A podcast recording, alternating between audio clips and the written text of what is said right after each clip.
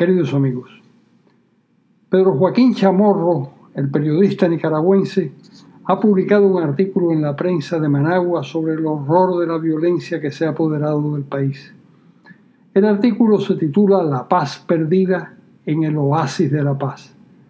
Y el oasis de la paz era la isla Ometepe, una especie de paraíso tropical que está dentro del Gran Lago de Nicaragua tiene unos 276 kilómetros cuadrados y la isla es el producto de Concepción y Madera, dos volcanes que emergieron hace miles de años.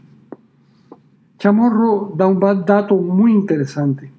El último asesinato que se produjo en Ometepe ocurrió en 1957 y fue un pleito entre vecinos no sé cuántos habitantes tenía Ometepe en 1957, pero hoy anda por los 35 mil y los turistas casi duplicaban esa cifra, pero esto sucedía antes de que la violencia desatada por Daniel Ortega dejara vacía la, la isla.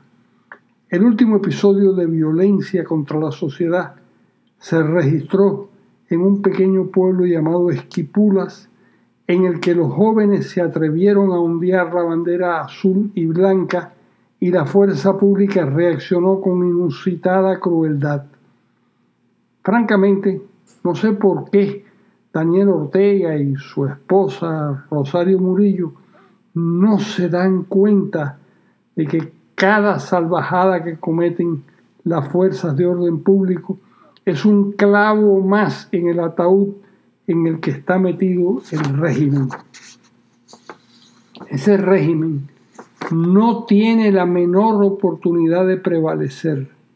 Como no existe la confianza en el gobierno, no hay turismo, no hay inversiones nacionales o extranjeras, no hay la protección económica de Venezuela y pronto habrá una hambruna terrible en uno de los países más pobres de América Latina.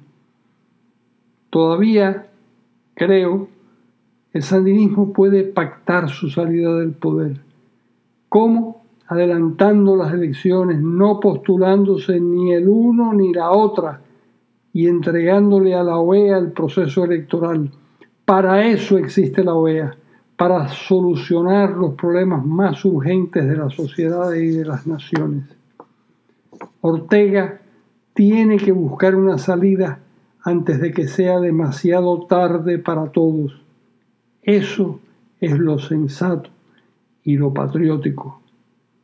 Les habló Carlos Alberto Montaner.